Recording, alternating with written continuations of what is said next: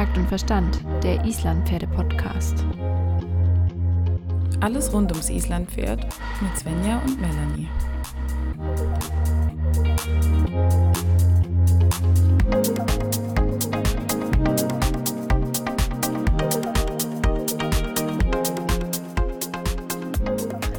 Hallo Melanie. Hi Svenja, ich möchte dich herzlich willkommen heißen zu unserer allerletzten Folge. Ich kann schon nicht mehr sprechen vor der Pause. Es wird Zeit, dass wir endlich in die Pause gehen. Heute stehen unsere Fragen an. Wir haben in den letzten Wochen, in den letzten zwei Wochen, Fragen bei Instagram gesammelt. Mhm. Und diese werden wir heute beantworten. Und es sind einige Fragen zusammengekommen. Und mal schauen, welche wir da beantworten werden. Wir werden jetzt einfach ein paar zufälligerweise auswählen und uns gegenseitig Fragen stellen. Genau, also ich freue mich auch sehr, dich nochmal zu hören, so kurz vor der Sommerpause. Ähm, und ich bin sehr gespannt, was uns heute, was uns heute so, so äh, ja, erwartet. Ich bin sehr gespannt. Es kamen übrigens wahnsinnig viele Fragen rein. Und erstmal ganz, ganz vielen Dank dafür, dass ihr euch alle so beteiligt habt. Ähm, und natürlich können wir nicht alle Fragen beantworten.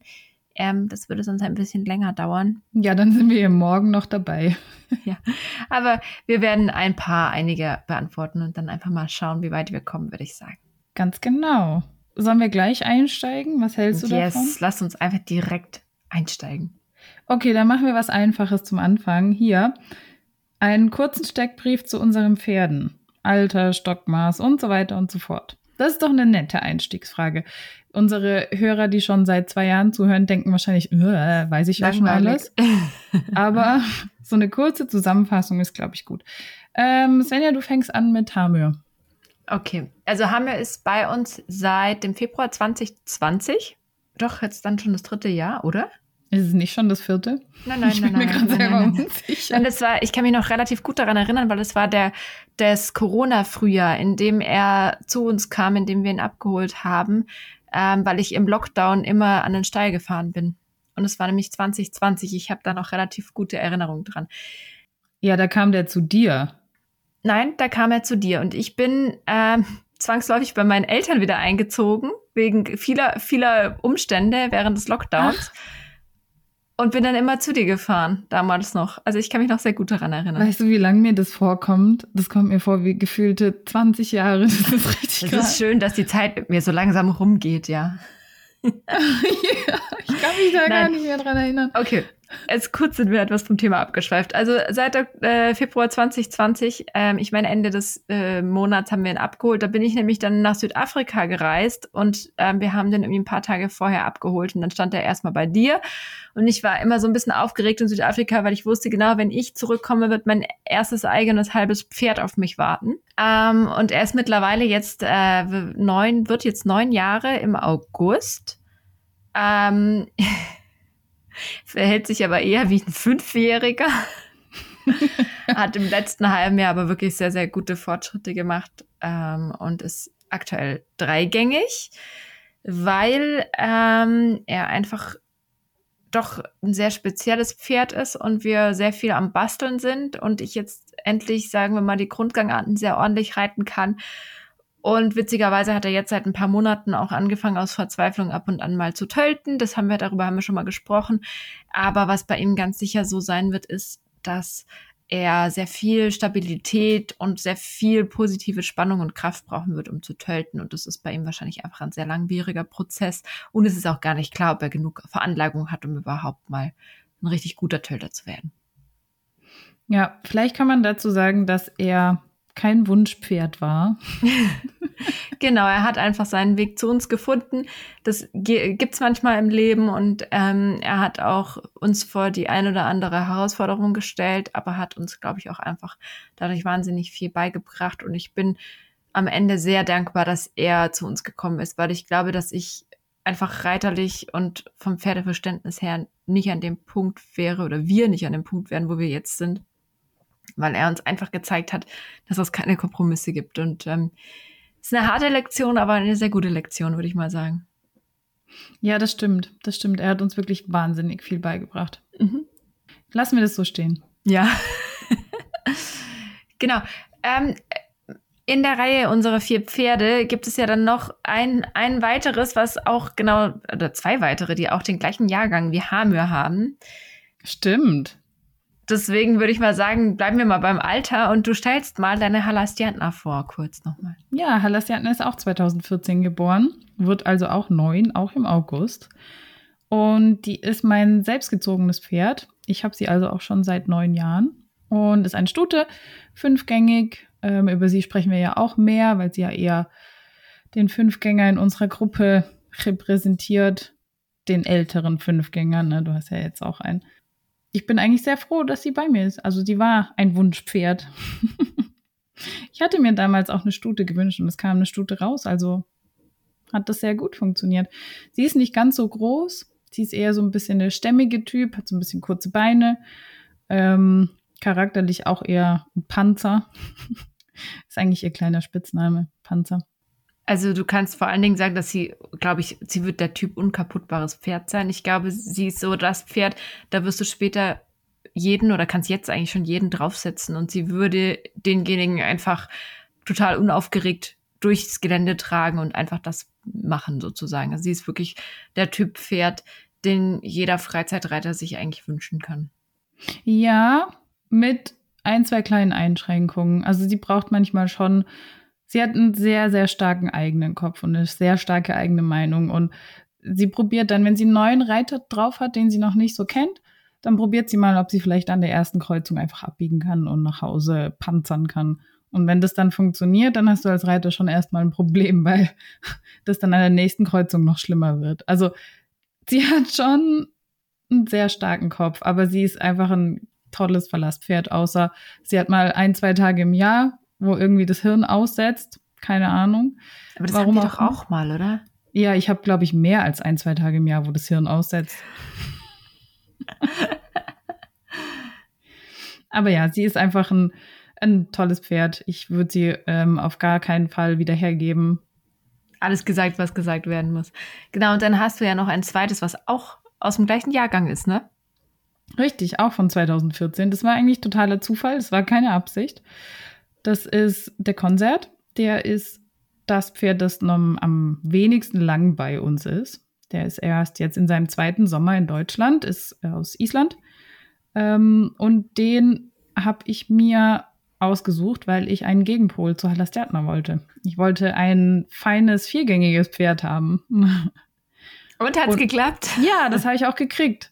Das habe ich auch gekriegt. Und es war eigentlich auch so ein bisschen eine Hauruck-Aktion oder ich weiß es nicht. Eigentlich ging das total schnell. Der war das einzige, nee, ich hatte zwei Pferde in der Auswahl. Und dann habe ich halt gesagt, ja, dann nehmen wir den halt. Ich kannte ihn nicht, habe ihn nur von einem Bild äh, und von einem Video gesehen und dachte, naja, sieht nett aus, wird schon passen. Und ähm, dachte, ja, wenn es halt gar nicht passt, kann ich ihn ja immer noch wieder verkaufen. Ist ja ein, ein gutes Pferd mit einer netten Abstammung, kriegt man schon los. Und hat ziemlich gut geklappt. Der passt eigentlich ganz gut. Er ist total lieb, sehr, sehr menschenbezogen. Ist ein bisschen größer als Halastiantner und sehr sportlich gebaut, eher der schlanke Typ. Wie groß ist er? 1,40 ist er auf jeden Fall. Vielleicht ein bisschen größer, jetzt nicht riesig, aber auf jeden Fall. Er ist sehr elegant, sagen wir es mal so. Na, sehr filigran, muss man schon sagen. Ja, ja, ja. Sehr leicht gebautes Pferd, ja. Genau, das ist auch, was ihn wirklich auszeichnet, ist eine gewisse Leichtigkeit in den Gängen, auch im Trab und im Galopp. Das sind eigentlich seine stärksten Gangarten. Tölt muss man jetzt einfach noch weiter trainieren, aber der hat genug. Das ist einfach auch eine Fleißarbeit, die ich machen muss. Aber er ist wirklich ein ganz anderer Typ als Halastiatner und das stellt mich vor große Herausforderungen immer wieder, weil ich immer eher so bullige Typen an Pferden hatte und das auch eher kenne und das ist aber super. Ich wollte ja genau das haben und das habe ich jetzt und damit muss ich halt jetzt weiter klarkommen. Und jetzt fehlt uns noch das kleine Hupsi, der, der Kleine, der eigentlich der Größte ist. also Steppner, ich, oh, ich weiß nicht mehr, ich habe ihn nicht mehr gemessen, aber er hat sicher die 1,45 geknackt. Der ist auch aus Island, gleiche Zucht wie Konzert, auch aus Holzmuller.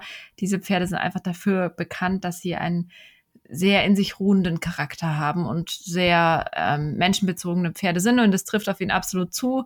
Manchmal vielleicht sogar ein bisschen zu menschenbezogen. er ist ein absolutes Kuscheltier. Ähm, und ich habe ihn roh gekauft. Er ist jetzt auch schon zwei Jahre mit dabei. Ah ja, der kam ja mit, mit dreieinhalb, Svenja. Ja, der kam 2021, kam er, genau, also jetzt dann zwei Jahre und ein paar Monate im Ende März. Und ähm, ich habe ihn dann mir gekauft, um ihn einzureiten und ähm, habe mir das eigentlich so ein bisschen vorgestellt. Ich reite den ein bisschen ein. Ich habe auch meinen Jungpferdebereiter gemacht und ähm, bei, wenn die Pferde soweit sind, dann dauert das ja auch meistens ein paar Monate, dann kann man schon absehen, wo die Reise hingeht. Ähm, natürlich kam es dann wieder anders als geplant und er kam erstmal an und musste erstmal noch ein bisschen mehr wachsen. Ähm, und war dann mit vier oder viereinhalb noch nicht so parat, wie ich ihn gerne parat gehabt hätte, um ihn einzureiten. Dann habe ich einfach in seinem Tempo für seine körperlichen Bedürfnisse angefangen, ihn so ein bisschen einzureiten und ihn dann sehr oft wieder weggestellt. Er hatte wahnsinnig viele Pausen zwischendrin und jetzt so langsam wird er doch zum Pferd und kann jetzt auch wirklich mehr schaffen und ähm, entwickelt sich zu einem soliden, guten, ähm, vor allen Dingen auch sehr coolen ähm, Freizeitpartner. Und meine Hoffnung ist tatsächlich, wenn wir jetzt ein bisschen mehr in die ernsthafte Arbeit reingehen, dass wir dann vielleicht auch doch noch ein paar unerweckte Talente in ihm entdecken, ähm, was er beim Pass definitiv haben wird aber das ist jetzt was, was ich noch so ein bisschen nach hinten rausstellen muss, wobei mich juckt es da wahnsinnig in den Fingern, weil das macht richtig Spaß. Ja, der hat richtig, der hat richtig Pass, der hat richtig Antritt. Das sieht man schon, wenn der manchmal so ein bisschen mit dem Hintern runterkommt und dann Gas gibt. Das wird, das wird richtig cool. Wenn du in, in unserer Sommerpause jetzt mich besuchen kommst, dann kannst du ihn gerne einfach mal im Geländepass reiten. Das macht okay. richtig Spaß. Das ist wirklich cool. Ja, ähm, genau. Und das ähm, ist so sein aktueller Stand und wo die Reise hingeht, das gucken wir einfach. Ich bin sehr gespannt und freue mich auf alles, was was so kommt. Und passend ähm, zu unserer Pferdevorstellung kam auch noch die Frage, ob wir im gleichen Stall stehen, beziehungsweise wie weit wir auseinander wohnen. Und das fand ich interessant, ähm, weil wir ja nicht nur nicht im gleichen Stall stehen, sondern nicht mal im gleichen Land sind. Ja, ja, Svenja ist ausgewandert. Genau. In die Schweiz. Was jetzt geografisch tatsächlich nicht so weit ist, aber der Papierkram ist doch ein bisschen mehr, als man denkt. Also komplettes Auswandern, ohne weit weg zu fahren.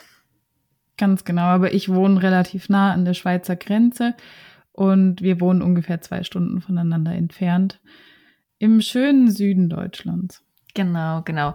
Also diese zwei Stunden sind leider manchmal zwei Stunden zu viel. Ja. Manchmal wünschte ich mir, wir würden wieder näher aneinander wohnen. Wir haben ja auch schon in der gleichen Stadt gewohnt oder relativ nah aneinander gewohnt.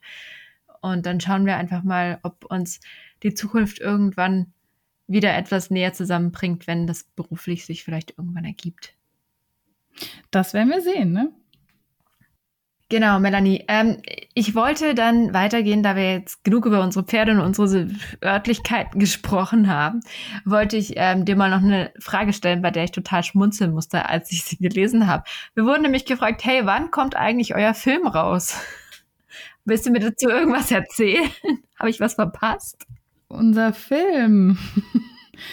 also eigentlich sind wir ja schon fertig mit dem, oder? Wir waren ja in Hollywood unser Co-Darsteller ist ähm, Leonardo DiCaprio. Mhm. Der macht da einen Pferdetrainer. Uh. Ich weiß nicht, ob ich. ich Der Film ist nicht ich, empfehlenswert. Ich fühle das nicht. Nein. Also ich weiß nicht. Ich glaube, ich glaube, äh, Film. Ich, ich weiß nicht, ob wir Hollywood-Schönheiten sind. Ich bin mir da nicht ganz sicher. Aber ich meine, knapp vorbei ist auch daneben.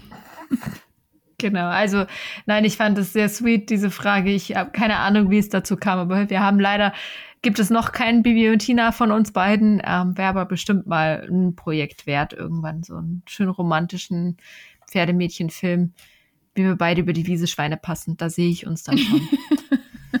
ich muss da, musste jetzt gerade an Brokeback Mountain denken. Auch schön romantisch, ne? Auch sehr schön romantisch, ja, da hast du recht. Eine Frage, die wir jetzt zu Anfang noch kurz klären können, weil das einfach noch zu dem Thema Podcast passt, ist, warum wir überhaupt eine ähm, Sommerpause machen, Melanie. Die Frage kam relativ häufig. Ähm, möchtest du dazu was sagen? Warum machen wir überhaupt eine Sommerpause? Erstens, im allerersten machen wir die Pause, weil wir sie dringend nötig haben. Das ist auch einfach die ehrliche Antwort. Wir brauchen eine Pause. Dieses wöchentliche Podcasten macht unheimlich Spaß und ich liebe das wirklich, aber es ist auch wahnsinnig anstrengend, weil da es ist ja nicht nur das eine Stunde miteinander sprechen, sondern da ist noch ganz, ganz viel ähm, Bearbeitungszeit hinten dran, ganz viel Nacharbeiten, ähm, bis die Folge fertig bearbeitet und hochgeladen ist, vergehen einfach auch ein paar Stunden. Und das kommt manchmal auch mit einem gewissen Druck einher, ja, wenn man das wöchentlich macht und wir machen das immer relativ kurz, weil wir wollen natürlich auch aktuelle Folgen haben und die nicht irgendwie schon drei Monate alle Folgen vorher aufgenommen haben. Es gibt natürlich auch Leute, die das so machen, aber das machen wir so nicht. Mm, und deshalb brauchen wir einfach mal eine Pause, um auch wieder neue Kreativität verschöpfen zu können. Und dazu kommt, dass im Sommer natürlich auch nicht so viel los ist. Ich meine, wir wissen alle, im Sommer sind wir mehr draußen, haben mehr Aktivitäten und mach, beschäftigen uns vielleicht auch nicht so stark mit Medien. Und deshalb haben wir den Sommer als eine Pause gewählt. Genau, also ich meine allein schon auch die organisatorische Komponente, vor allen Dingen, wenn wir ins Tölt-Verhör gehen, da steckt auch ganz viel Vorarbeit, weil wir ja auch einfach die Fragen vorbereiten und mit den zu interviewenden Menschen Termine finden müssen und so weiter. Und das ist dann natürlich auch ein bisschen aufwendig.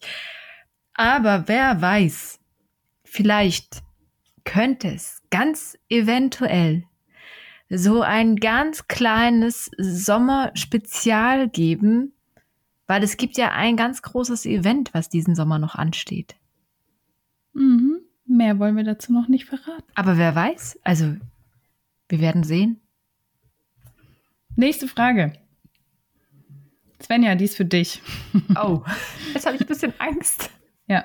Wie oft und von welchen Pferden seid ihr schon runtergefallen? Es war so klar, dass ich diese Frage beantworten muss, weil ich wahrscheinlich schon am meisten von einem unserer Pferde runtergefallen bin. Bist du schon von meinen Pferden runtergefallen? Nein. Hm. Also der absolute Rekordhalter im Reiter verlieren ist absolut Hamir. Ich habe heute witzigerweise darüber gesprochen und ich glaube, ich bin jetzt fünfmal von ihm runtergeflogen. Nur? Mhm. Das geht aber, nicht einmal wegen Dummheit, aber. wegen Dummheit. Ja, also fünfmal, ähm, aber tatsächlich auch wirklich einmal sehr schwer. Ähm, zum Glück, ohne mir schlimme Verletzungen zuzuziehen, aber trotzdem konnte ich zwei Wochen nicht reiten.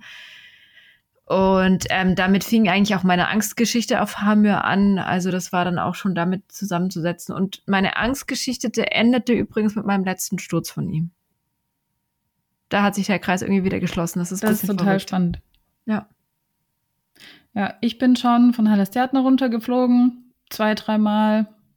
Weiß ich gar nicht genau, war aber jeweils nicht schlimm. Ähm, ja, vielleicht, glaube vielleicht zweimal. Und von Konzer bin ich auch einmal runtergeflogen, auch wegen dumm. Und von Hamir auch. Also ich hatte eigentlich keine schlimmeren Stürze, Gott sei Dank. Gott sei Dank. Brauche ich auch nicht. Hm, eher so kleine Stürze, die einem halt mal wieder auf den Boden der Tatsachen holen, dass man da doch noch runterfallen kann. Es ist ja vielleicht auch manchmal ganz gut, wenn man so alle paar Monate mal, natürlich ohne sich zu verletzen, vom Pferd fällt, dann verliert man ein bisschen die Angst davor. Ist tatsächlich so. Ich glaube, umso länger man, wenn man jetzt viele Jahre nicht gestürzt ist, dann hat man auch sehr viel mehr Angst davor. Natürlich werden wir alle auch nicht jünger und aus eigener Erfahrung kann ich sagen, mit jedem Jahr, dass ich älter werde, tun die Stürze auch mehr weh. Deswegen habe ich mich dazu entschlossen, jetzt immer mehr und mehr einfach Steppbier zu reiten, weil da ist unser kleines Strebi, der hat ähm, mich noch nie verloren. Dich hat er noch nie verloren, ja.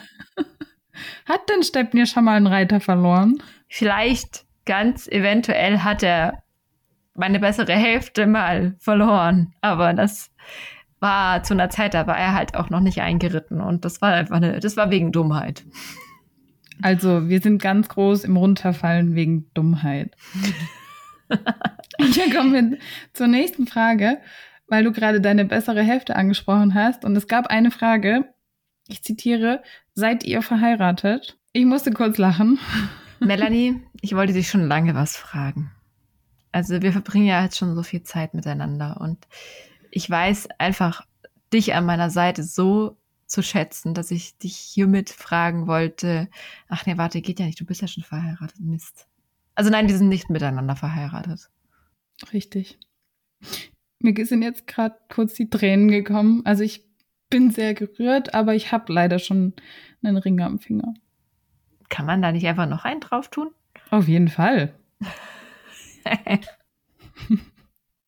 nicht leider. Ich habe leider, also nicht leider. Ich bin froh, dass ich da einen Ring am Finger habe. Ne? Liebe, liebe Grüße an demjenigen, der den Ring am Finger verursacht hat, der unseren Podcast auch hört. Ähm, ich hoffe, dass es jetzt nicht zu einem häuslichen Streit wird.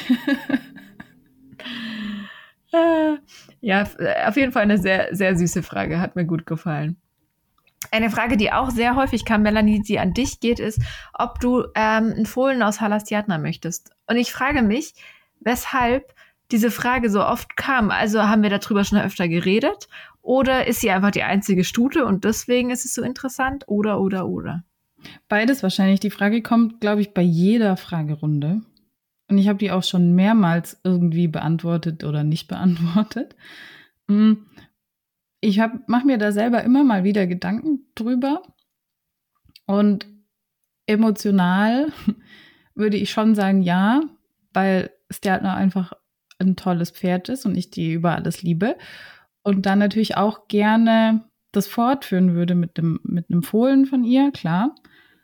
Und dann denke ich mir aber wieder, naja, ich kann halt auch keine zehn Pferde haben. Und ich glaube, wenn ich halt noch mal ein, neues Pferd haben würde, dann würde ich mir gerne ein bisschen mehr aussuchen können, was ich für ein Pferd möchte. Nicht, dass Halastiatner nicht toll ist, aber wenn man einen Fohlen zieht, kann man sich halt nicht aussuchen, was man kriegt. Natürlich kannst du dir die Eltern aussuchen und einen tollen Hengst auswählen und so weiter. Und das ist auch wirklich schön. Das ist wirklich ein tolles Erlebnis. Ich habe das praktisch schon erlebt und ich weiß nicht, ob ich das nochmal machen würde. Hm, ist natürlich auch mit einem gewissen Risiko für die Stute und so weiter verbunden, klar. Aber auch einfach, weil man nicht genau weiß, was man rauskriegt.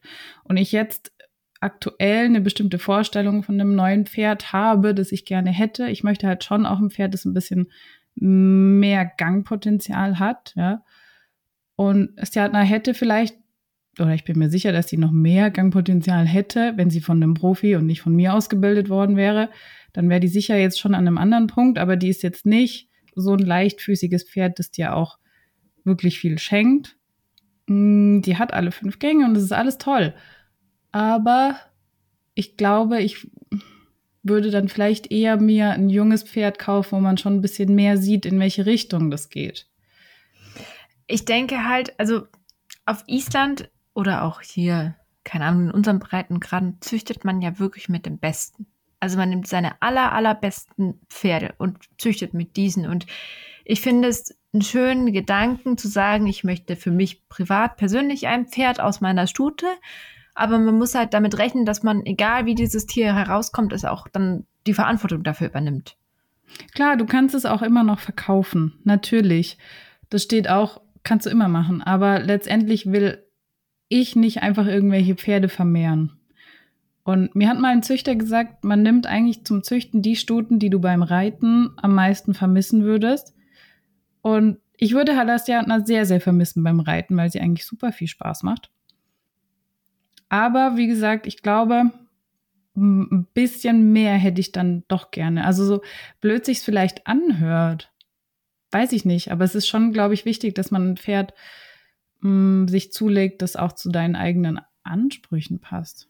Ja, und am Ende musst du es einfach fühlen. Also ich denke, das ist dann auch vielleicht ein bisschen eine, eine Bauchentscheidung, die man nicht rational erklären muss. Entweder ja oder nein. Also. Ja, um jetzt hier nicht zu philosophisch zu werden, aber ich meine, das ist ja auch was, das musst du ja auch noch nicht jetzt entscheiden und natürlich kann auch ein Hengst, sagen wir mal, den ein oder anderen Makel in Anführungsstrichen der Stute ausgleichen, aber du hast nie die Garantie, dass es auch funktioniert. Na klar. Und ich bin halt jemand, ich bin dann so emotional da verhaftet, dass ich dieses Fohlen dann wahrscheinlich nicht verkaufen würde. Und wenn ich dann denke, ich behalte dann das Fohlen, das vielleicht nicht 1000 Prozent ist das, was ich eigentlich gerne gehabt hätte, aber ich würde es natürlich trotzdem lieben und behalten. Aber es ist halt wahrscheinlich nicht das, was ich mir sonst ausgesucht hätte, wenn ich es hätte aussuchen können aus äh, einem Pool von Pferden. Da weiß ich dann nicht. Ich weiß es einfach noch nicht, um die Frage kurz zu beantworten. Musst du ja auch nicht. Wir müssen auch nicht jede Frage mit einem finalen Ende beantworten. Ich würde sagen, wir gehen jetzt mal so ein bisschen weg von, von den privaten Themen unserer Pferde hin zu so ein bisschen mehr allgemeineren Trainingsthemen, weil da auch einige Fragen kamen, die sehr interessant sind. Und die Frage ist, welche Reitweise ist für Islandpferde am besten? Und diese Frage fand ich sehr schön, weil die macht ganz viel auf, aber ist auch relativ einfach zu beantworten. Melanie, welche Reitweise ist für die Islandpferde am besten? Ich finde es nicht so einfach zu beantworten. Also, es ist die Reitweise am besten, die für das Pferd und für den Reiter am besten funktioniert. Also ich hätte die Frage jetzt tatsächlich so beantwortet, dass halt keine Reitweise ist für die Islandpferde am besten, weil du kannst das natürlich überhaupt nicht beantworten. Also du kannst nicht sagen, ich bilde mein Pferd nach allen Grundregeln von, hier kamen die Vorschläge, klassisch, akademisch oder nach FN ich meine, am Ende nimmst du dir das, was für dein Pferd funktioniert, und zwar nur Teile aus jeder Reitweise. Und dann gehst du zum IPZV und nimmst dir das raus, was dir dort am besten passt. Dann gehst du zum FN und nimmst dir vielleicht da ein paar Themen raus, die dir am besten passen. Und vielleicht machst du dann mal einen Ausflug in die barocke Reitweise und merkst, oh, diese eine Sache finde ich richtig cool, die funktioniert für uns gut und nimmst die mit. Meine ich ja. Also wenn du an einem bestimmten Level bist, dann machst du dir, glaube ich, ein bisschen deine eigene Reitweise ich finde, ich persönlich habe totales Problem damit, wenn man sich so einer Reitweise oder so einer Ideologie verschreibt und sagt, ich mache alles nur nach. Natürlich kannst du nicht dein Pferd wässern ausbilden und dann nachher äh, sagen, es soll jetzt piafieren. Das funktioniert natürlich nicht. Du musst dich schon ein Stück weit entscheiden, wie du reiten möchtest, ob du mehr signalmäßig reiten möchtest oder ob du mehr am Pferd arbeiten möchtest. Das kommt ja auch auf deine Zielrichtung an. Welches Ziel hast du denn mit dem Pferd? Wenn du Islam-Pferde-Turniere reiten willst, dann musst du natürlich auch so reiten, dass du ein bisschen da das auch vorstellen kannst, was dort gefordert ist. Ja, wenn du ähm, Working Equitation reiten willst, musst du natürlich so reiten, dass du Working Equitation reiten kannst. Das ist schon auch von der Zielrichtung abhängig und ich glaube nicht, dass man sich so festlegen kann, weil bei den meisten die so krass nur nach ganz, ganz einer bestimmten Regelung reiten, weiß ich nicht. Da habe ich immer das Gefühl, irgendwas ist ein bisschen komisch. Das werden die Pferde wieder in so ein Muster reingepresst, was halt funktionieren muss. Und ich weiß nicht immer, ob das die beste Lösung ist oder der beste Weg. Klar gibt es eine Reitlehre aus einem bestimmten Grund und es ist auch total wichtig, dass wir Standards und Reitlehren haben. Macht auf jeden Fall Sinn. Ich denke halt, dass dass eben dieses sich zu einer Reitweise zu verschreiben und zu sagen, das ist das Nonplusultra, hat auch immer was sehr ideologisches. Und ich mag, ich denke, es ist immer dann schlecht, wenn man aufhört, über den Tellerrand zu schauen und sich andere, andere Techniken, andere Ideen auch anzuschauen, weil es wird wenn du zehn Leuten ein Jungpferd gibst, jeder von diesen zehn Leuten wird das Jungpferd ein bisschen anders einreiten. Aber das heißt nicht, dass es schlecht oder negativ ist für das Pferd, wenn du dich für einen anderen Weg entscheidest. Ganz genau. Und das finde ich so wichtig und deswegen fand ich diese Frage auch so wichtig. Weil das ist eben genau so, es gibt nicht die eine Reitweise, nach der ähm, wir ein Pferd, ein Islampferd ausbilden. Und ich meine, die muss ja auch zum Reiter passen. Ein Reiter, der sehr wenig Spannung hat und jetzt auf einem FN-trainierten Großpferd sitzt, was von einem, weiß nicht, großen, starken Mann geritten wurde, der wird da wahrscheinlich eher verloren gehen erstmal. Aber auf der anderen Seite gibt es auch Leute, die präferieren Pferde, die sagen, sie wollen nicht nichts in der Hand haben. Wie sinnvoll das ist und so, das kann man immer in Frage stellen und drüber sprechen. Aber du musst ja auch nach deinen eigenen Präferenzen gucken und sagen, wie möchte ich reiten? Wo fühle ich mich wohl? Was gibt mir Sicherheit? Was kann ich auch gut? Wie ist meine eigene Körperspannung? Wie ist meine Idee vom Reiten? Und das finde ich viel wichtiger. Aber natürlich müssen wir immer beachten, dass das Pferd nicht drunter leidet. Ne? Natürlich, das ist natürlich das Voraussetzung. Außer Frage. Aber das Aber wollte ich jetzt hier nicht nicht zu sehr, zu sehr jetzt auch noch, äh, noch mal sagen müssen, weil das ist eigentlich klar. Dazu passend kam übrigens auch die Frage, wie wir zum Sportreiten stehen. Fand ich auch schön. Zum Islandpferdesportreiten? Mhm. Ja, also eigentlich stehen wir da positiv zu, oder? Also ich fand äh, den Beweg, oder ich habe mich dann immer gefragt, was bedeutet denn Sportreiten? Weil am Ende ist ja Sportreiten auch nur wieder ein Überprüfen vom Trainingszustand deines Pferdes. Natürlich hast du gewisse Dinge, die du vielleicht auf dem Turnier eher zeigst, als wenn du im Gelände reiten gehst. Aber es ist ja immer eine Bewertung auch irgendwo der Rittigkeit deines Pferdes. Natürlich geht es auch um Bewegung, um Präsenz, um Ausstrahlung. Aber prinzipiell das, was man jetzt immer mehr sieht, was immer mehr in den Fokus rückt, gefällt mir sehr gut. Also man muss wirklich sagen, dass die Sportreiterei sich in den letzten Jahren dahingehend sehr schön entwickelt hat. Und natürlich gibt's überall immer noch Dinge, wo man sagen kann, hm, da könnte man noch ein bisschen dran arbeiten. Aber es wird ja auch kontinuierlich an den Regeln gefeilt. Es wird ja immer wieder alles diskutiert und überdacht. Und ich finde es wichtig, dass man dem Ganzen auch erstens eine Chance gibt und zweitens, wenn man selbst ans Turnier geht, sich aber auch im Klaren darüber ist, okay, was, was ist denn die Voraussetzung und die Anforderung? Genau, es ist halt, wenn du ein Turnier reitest oder im Sport reitest, hast du natürlich ganz bestimmte Regelungen und Ansprüche, die du da erfüllen musst. Das ist im Prinzip ein Muster, in das du reinpassen musst oder das du zeigen musst. Das ist schon klar. Und das ist aber nicht das, wie du zu Hause dann reitest meistens. Ja, oder es ist eben nur dann eben das Herausholen einer Leistung, die du natürlich im täglichen Training nicht dauerhaft abfragen solltest. Ich finde aber auch, dass man manche Pferde schon, die haben auch Spaß dran, wirklich Sportler zu sein und sportlich zu laufen. Ähm, klar ist es oft auch wirklich eine Höchstleistung, das muss man auch beachten, dass es natürlich nicht ähm, über Wochen hinweg auf so einem Niveau weiter erfolgen kann, wenn du jetzt wirklich, sagen wir mal, die höchste Klasse annimmst. Wenn du aber jetzt ähm, die mittleren Klassen oder die einfachen Prüfungen nimmst, dann sind das ganz normale Freizeitreiter, die eigentlich in ihrer Freizeit reiten. Die meisten machen das ja nicht beruflich.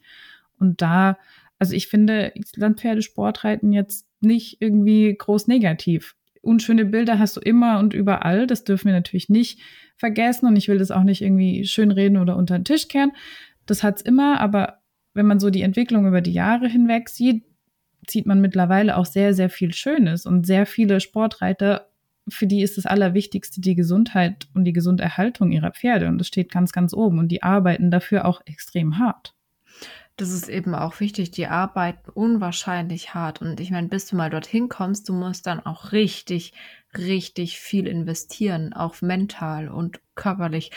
Und wir durften ja auch schon mit dem einen oder anderen Sportreiter hier in unserem Podcast sprechen. Und alle diese Reiter, die wir da hatten, die auch durchaus sehr gute Noten auf den Turnieren reiten, sind mit ihren Pferden auch wirklich gut und gehen mit denen auch sehr schön um und reiten oder bilden die sehr vielseitig aus. Und es ist ja wieder nur ein Auszug aus einer ganzen Beziehung und einem Leben mit dem Pferd. Deswegen denke ich, dass es eine schöne Möglichkeit ist, das Islampferd zu repräsentieren und aber auch eine Möglichkeit, sich stetig immer wieder weiterzuentwickeln und zu hinterfragen und immer weiter dahin zu gehen, dass Sportreiten einfach auch nicht mehr abgetrennt wird vom normalen Reiten mit dem Pferd.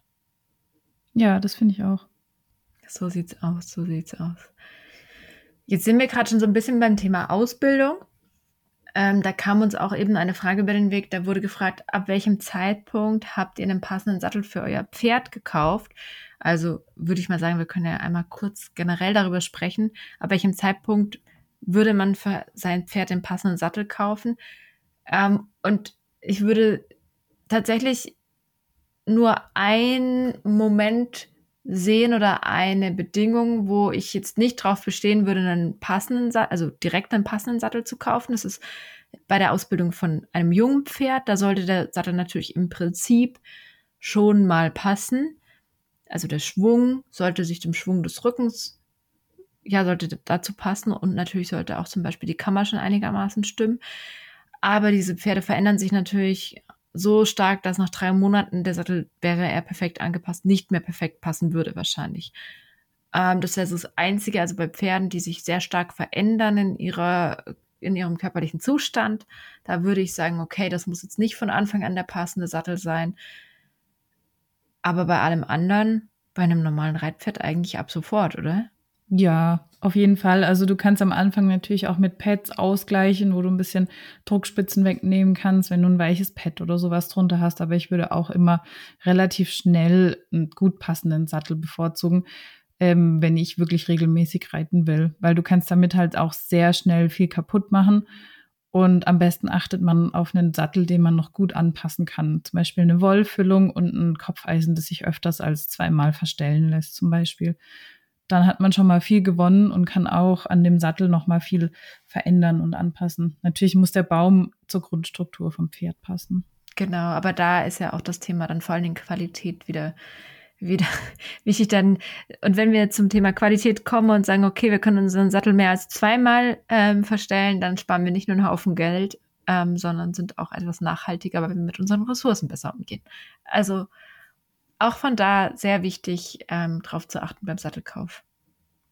Jetzt waren wir ja gerade kurz bei Jungpferden thematisch. Dazu passt die Frage, die ich gerade gefunden habe. Ähm, was und wie viel, beziehungsweise wie oft würdet ihr mit einem Dreijährigen machen, um ihn anzufangen? Mit einem Dreijährigen? Ja. Also ein Dreijähriger sollte sich führen lassen und Hufe geben können für meinen Geschmack. Und sich überall anfassen lassen. Und sich und es tolerieren, dass er angefasst wird, ja, und das war's für mich. Also ich weiß nicht, ich halte ich weiß nicht, wie du dazu stehst, aber ich halte nicht so viel davon, das ist meine persönliche Meinung, einen Dreijährigen zum Beispiel schon viel zu longieren oder so. Ich sehe da drin keinen Mehrwert. Also, ich habe Halastiatna, bis sie vier war, vielleicht alle zwei, drei Monate besucht. Ich habe die gestreichelt und geputzt und ich habe die freistehend auf der Wiese, habe ich ihr beigebracht, die Hufe kurz anzuheben. Mehr hat die nicht gemacht, bis sie vier war. Okay, aber was heißt es? Wie oft bist du zu ihr gegangen? alle zwei, drei Monate einmal. Ja, das reicht ja auch. Und die stand auf der Wiese. Also ich habe da gar nichts gemacht. Ich habe nicht mal führen geübt mit ihr. Ja, ich, ich denke mir, wenn sie, wenn sie halfterführig sind, das ist schon von Vorteil. Ähm, Gerade wenn man vielleicht jetzt nicht immer die Pferde von Weide zu Weide treiben kann, sondern sie vielleicht auch mal irgendwo rausholen muss oder so. Aber ansonsten, ganz ehrlich, ich denke, die Pferde lernen das so schnell und die müssen ihr so viel leisten, dass es vollkommen ausreichend ist, wenn sie dann, wenn sie angearbeitet werden, da langsam rangeführt werden, dass sie dann lernen, sich longieren zu lassen und noch mehr ins Handling und Training einsteigen. So, jetzt kommt noch eine ganz schwere Frage. Oh. Was ist deine Lieblingspferdefarbe? ich habe gedacht, es kommt wirklich eine schwierige Frage. Ich finde die ganz schön schwierig, weil es gibt viele schöne Pferdefarben. Braun Windfarben. Ich würde auch sagen braun, Dunkelfuchs und sowas, sowas Erdfarbenes, Falbiges finde ich auch mega schön. Aber Rappen sind auch schön. Also ich liebe braunwindfarbene. Ich werde in meinem Lebtag wahrscheinlich keinen braunwindfarbenen besitzen, weil ich suche mir meine Pferde nicht nach der Farbe aus. Aber wenn du da so einen braunwindfarbenen, schön gebauten übers Feld laufen siehst, da werde ich immer kurz schwach. Denke mir, ah. Aber ja, ich mag braune auch sehr gerne. Also Hamir ist eigentlich für meine optischen Vorstellungen, jetzt nicht vom Körperbau her, aber von der Farbe her, das perfekte Pony.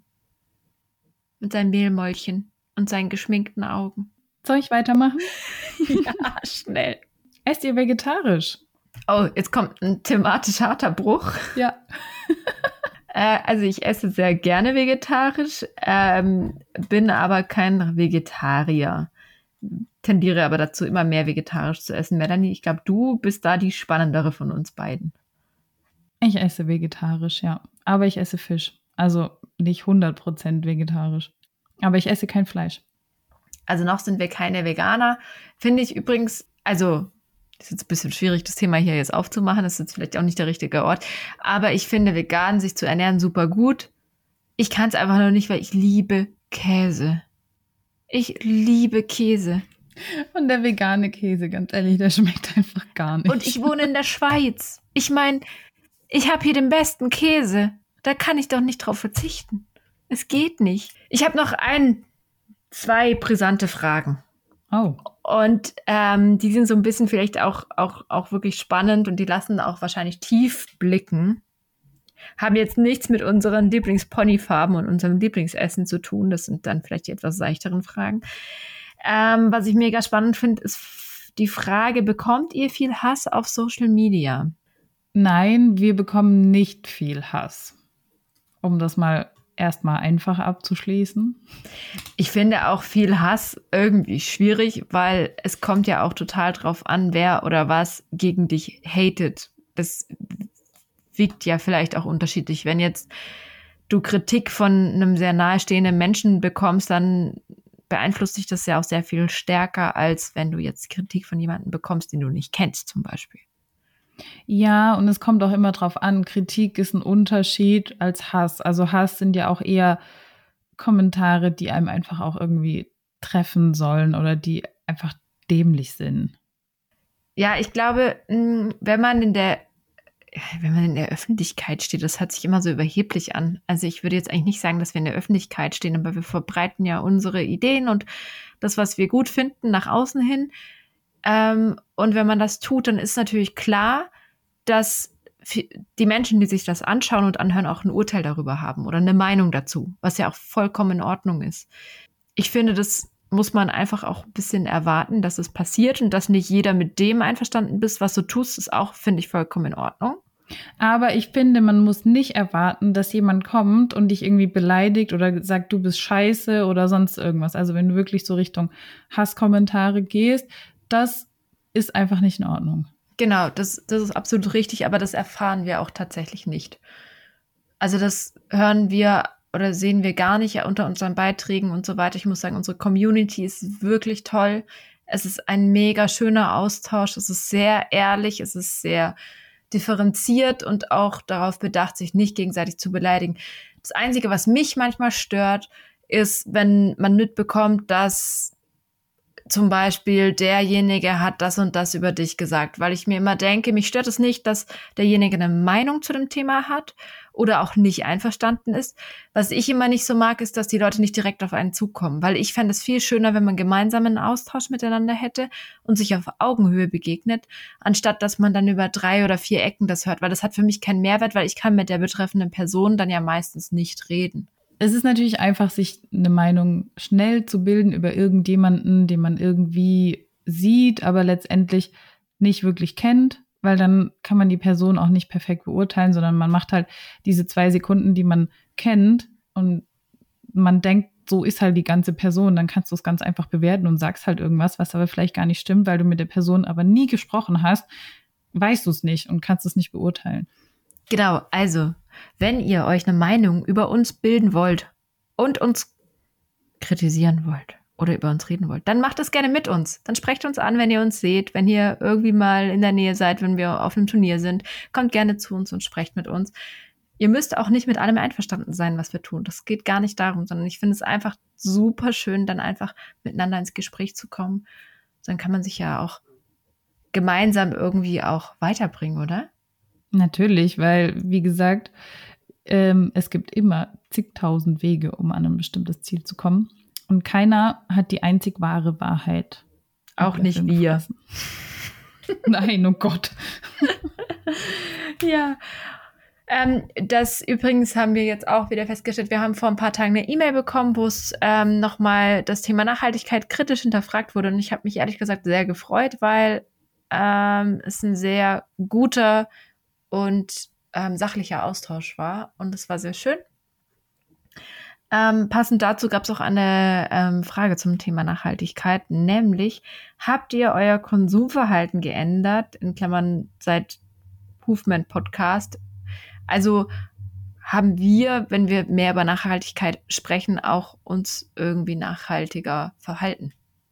Oder erzählen wir das einfach nur nach außen und kaufen uns dann immer einfach im gewissen Fast Fashion Läden Klamotten und schmeißen ganz viel Müll weg? Also ich habe seitdem wir die Hufmann-Folge aufgenommen haben und auch davor schon eine ganze Weile keine neuen Klamotten mehr gekauft, auch keine neuen Reitklamotten. Ich habe tatsächlich eine Sache auf Vinted gekauft und zwar Schuhe, die aber nicht getragen waren. Und ansonsten habe ich nichts Neues gekauft. Aber ich denke seitdem viel, viel mehr drüber nach, was ich konsumiere und mm, versuche da schon mehr drauf zu achten. Mm, also ich lege schon seit längerem, auch schon vor dem Podcast, gerade beim Essen sehr viel Wert darauf, dass ich nach Möglichkeit vor allen Dingen regional einkaufen kann. Ähm, also das ist mir schon immer wichtig. Ich bin auch zum Beispiel so erzogen worden, dass man Essen nicht wegschmeißt. Also ich weiß, das ist für dich wahrscheinlich eine Selbstverständlichkeit. Ich meine, du ernährst dich auch vegetarisch, das ist ja auch irgendwie nachhaltiger und umweltfreundlicher, je nachdem, wie man das lebt.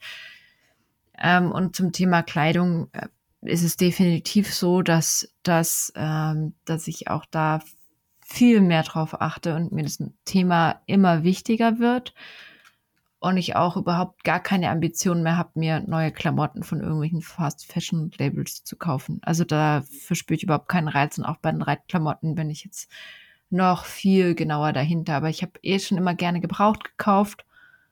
Ähm, das finde ich einfach eine coole Sache und das kann ich auch wirklich jedem nur empfehlen. Man kann ja auch Fehlkäufe kaufen. Man muss ja nicht Getragenes unbedingt kaufen. Wenn man jetzt sagt, Schuhe zum Beispiel, wie du gerade gesagt hast, dass man keine getragenen Schuhe irgendwie kaufen will, das kann ich total nachvollziehen. Aber es gibt ganz viele Leute, die sich die falsche Größe gekauft haben oder Schuhe geschenkt bekommen haben und die dann weitergeben. Und die gibt's ja schon. Ähm, das finde ich, finde ich irgendwie mega wichtig. Und ein Thema, wo ich überhaupt nicht nachhaltig bin und überhaupt nicht zurückstecke noch, und das nervt mich, ist das Thema Spritverbrauch und Autofahren. Das ist für mich tatsächlich das Thema, wo ich wahrscheinlich die größte Umweltsünde begehe. Ja, weil du auch viel ins Büro fahren musst oder du fährst natürlich auch jeden Tag zum Stall. Ne? Ja, es ist leider, leider so, dass ich da, muss ich ganz ehrlich sagen, da bin ich überhaupt nicht nachhaltig und überhaupt nicht besser geworden. Das ist ein bisschen ärgerlich. Aber ich habe noch keine Lösung, weil ich kann einfach keine 40 Kilometer mit dem Fahrrad fahren. Das, wow. Nein, das ist auch einfach zeitlich irgendwann nicht mehr machbar. Also ich denke, man muss versuchen, an vielen Ecken vielleicht auch einfach erstmal Kleinigkeiten umzusetzen. Je nachdem, was kaufe ich für ein Waschmittel. Oder es gibt ja jetzt auch wirklich festes Waschmittel. Das fällt mir jetzt gerade ein, weil ich das eben das letzte Mal gekauft habe. Das ähm, nicht in Plastik verpackt ist, das einfach nachhaltiger ist, was nicht so viel Giftstoffe enthält, die dann irgendwie noch ins Wasser übergehen oder sonst irgendwas, sondern auch an solchen Sachen kann man schon mal einen kleinen Beitrag dazu leisten und gucken, was man macht. Auch bei Putzmitteln. Also ich will jetzt hier nicht den Putzmittel-Talk aufmachen, aber ich habe bei mir vor kurzem richtig coole, coole Öko-Putzmittel gekauft. Aber das lassen wir jetzt. Nein, wir machen nicht den Öko-Putzmittel-Talk auf. Können wir ja gleich noch privat besprechen. Bevor wir jetzt zu sehr abschweifen in irgendwelche Richtungen, in die es irgendwie lame wird, würde ich sagen, dass wir so langsam die Sommerpause einläuten. Ähm, ich fange jetzt auch gerade schon echt an zu schwitzen. Bei uns hat es aktuell 30 Grad und ich zerfließe langsam und leise vor mich hin. Wie sollen wir es machen? Jeder noch eine allerletzte Frage? Okay. Ja, warum nicht? Ich fange an. Würdest du dir auch ein älteres Pferd kaufen, das vielleicht schon so um die 20 ist? Schwierige Frage. Kommt auf das Pferd drauf an und auf meine Situation. In der aktuellen Situation, in der ich jetzt bin, dass ich sage mal, ich fit bin, ich ähm, niemanden bei mir habe, der gerade reiten lernt oder sowas in die Richtung, glaube ich tatsächlich, dass ich mir eher kein 20-jähriges Pferd kaufen würde. Muss ich ganz ehrlich sein. Ich glaube, wenn ich mir jetzt ein Pferd kaufen würde, dann müsste das so im einstelligen Bereich sein. Ja, bei mir auch. Außer ich kenne dieses Pferd schon lange. Mhm. Kurz und knapp. Deine letzte Frage. Wann geht es nach der Pause wieder los? Toll. du merkst schon, ich will die Sommerpause. Ich steuere geradeaus darauf zu. Auf die Ferien. Also, wann geht's nach den Ferien wieder los? Ich meine, die Ferien hier in Süddeutschland, die Sommerferien in der Schule, sind ja auch zum Beispiel super spät. Die gehen auch bis in den September rein. Deshalb geht unsere Pause auch bis in den September rein. So sieht's aus. Und dann, wenn sich langsam das Laub färbt, die ersten Blätter fallen und die Temperaturen wieder ein bisschen nachlassen und der goldene Herbst kommt, dann sind wir auch wieder da mit sehr vielen neuen und spannenden Ideen und Projekten. Und ähm, es wird sehr, sehr schön. Ich glaube, der, der nächste Herbst, Winter wird auch wieder ziemlich genial werden. Und ich freue mich jetzt schon sehr drauf. Und ich glaube, dass so eine Pause einen auch immer wirklich so ein bisschen inspiriert und einem so die Energie zurückbringt, um wieder zu 100 Prozent in die Themen einzusteigen. Ich freue mich auch total, denn wir machen zwar eine Podcast-Pause, aber so ganz komplett Pause von allem machen wir hinter den Kulissen natürlich nicht. Es läuft noch einiges, wir haben einiges vor und ja, es wird cool. darüber sprechen wir dann ähm, zu gegebenen Zeitpunkt. Also auf jeden Fall wird es sehr, sehr spannend werden. Ich wünsche euch allen jetzt einen wunderbaren Sommer. Genießt es ein bisschen draußen. Habt Spaß mit euren Pferden. Und ansonsten könnt ihr uns auf Instagram immer noch, immer mal wieder ein bisschen sehen und hören. Genau, wenn irgendwelche Dinge offen sind, schreibt uns gerne und ansonsten genießt das schöne Wetter, macht was Schönes mit den Ponys. Einfach mal wieder so ein bisschen Pferdemädchen-Scheiß, gell? Okay. Mach's gut.